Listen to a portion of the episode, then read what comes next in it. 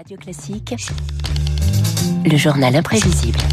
Avec Marc Bourreau, bonjour Marc. Bonjour François, bonjour à tous. Les trois quarts des Américains sont inquiets de l'état de santé de leur président. Le sondage est paru ce week-end après un, rapport, un rapport accablant sur les facultés mentales de Joe Biden. Pourtant, ce n'est pas nouveau. Hein. L'état de santé des locataires de la Maison-Blanche a toujours été un sujet central dans l'histoire du pays. Et c'est presque devenu un sport national. François, pas une semaine sans que la moindre bourde de Joe Biden soit commentée. Dernière en date, cette anecdote racontée lors d'un meeting à Las Vegas qui s'est transformé en catastrophe. Lors d'une réunion de l'OTAN, je me suis assis et j'ai dit L'Amérique est de retour. Et Mitterrand d'Allemagne, de France, s'est assis et m'a dit, il m'a dit, vous êtes de retour pour combien de temps?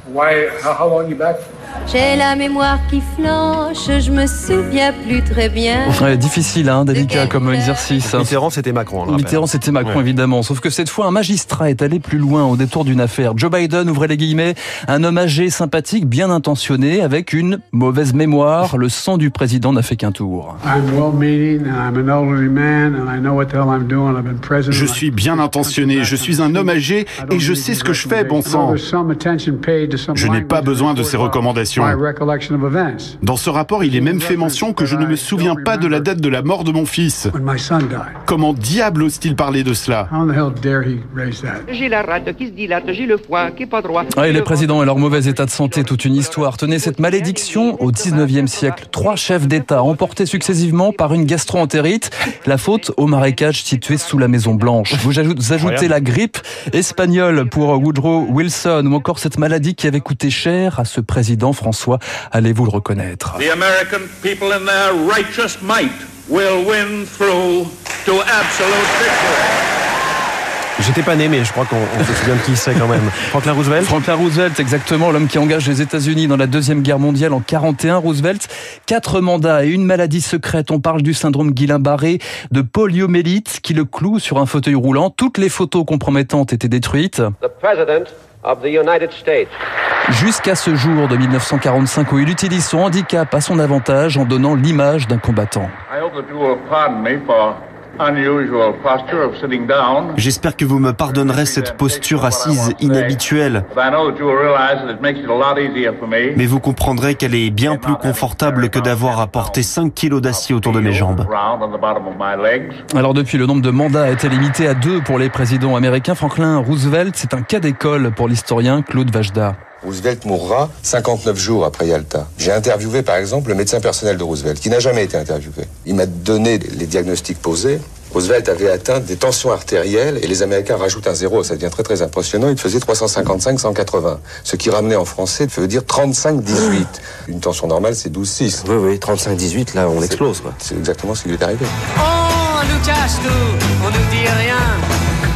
Euh, difficile, hein la maladie, un secret bien gardé aussi pour euh, John Fitzgerald Kennedy, coqueluche, rougeole, puis une pathologie rare des glandes surrénales qui lui donne de terribles maux de dos, le tout traité par une surdose de cortisone, voire d'opium. On est loin du JFK flamboyant qui a incarné l'Amérique idéale avec sa femme Jackie. C'est le rôle de toutes les femmes d'aider son mari, de le soigner et de l'aider à être le meilleur président possible.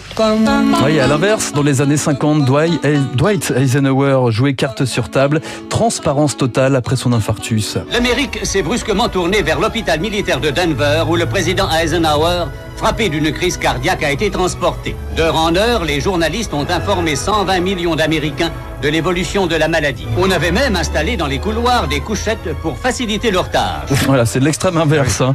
Il y a les maladies, François, puis il y a les troubles psychologiques. Depuis Lincoln, près de la moitié des présidents souffraient de troubles psychiques, 37% durant leur mandat, selon une étude récente. C'est incroyable. Ronald Reagan frappé par Alzheimer, Bill Clinton, Lyndon Johnson et leurs tendances psychopathiques.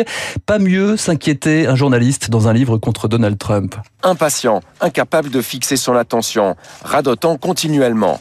Un tissu de mensonges selon Donald Trump, résumé en un tweet. On peut me qualifier de génie très stable. Mais oui, Donald Trump, ce génie très stable, qui opposait à son bulletin de santé un CV bien fourni. J'ai fréquenté les meilleures écoles. J'étais un excellent élève, vraiment. Ensuite, j'ai gagné des milliards et des milliards de dollars. Je suis passé à la télévision et c'était un énorme succès. Et ensuite, je suis devenu président à la première tentative. Voilà, hein, c'est euh, surtout le meilleur de toute l'histoire dans les superlatifs. En fait. C'est ça son meilleur diplôme. C'est ça aussi, quoi. Donald Trump qui suit une longue tradition américaine se moquer de la santé de ses adversaires. Dans les années 70, Lyndon Johnson disait de Gerald Ford qu'il était incapable de faire deux choses en même temps, comme marcher tout en mâchant un chewing-gum. Chez Donald Trump, c'est plutôt... Ah, Sleepy Joe Sleepy Joe, Joe l'endormi, le sobriquet lors de la présidentielle en 2020. Quel sera le surnom pour le probable match retour l'automne prochain? Joe Biden, 81 ans. Donald Trump, 78 ans. Quelque chose me dit qu'on n'a pas fini de parler bulletin de santé à la Maison Blanche. Le travail, c'est la santé.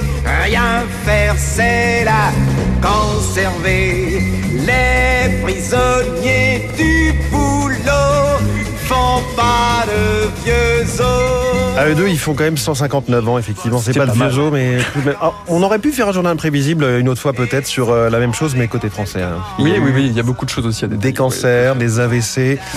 C'est pas forcément très gay, mais effectivement, ça dit quelque chose aussi de la transparence et de la pratique du pouvoir aux États-Unis, comme de ce côté-ci de l'Atlantique. Merci beaucoup, Marc Bourreau. Le journal imprévisible à retrouver.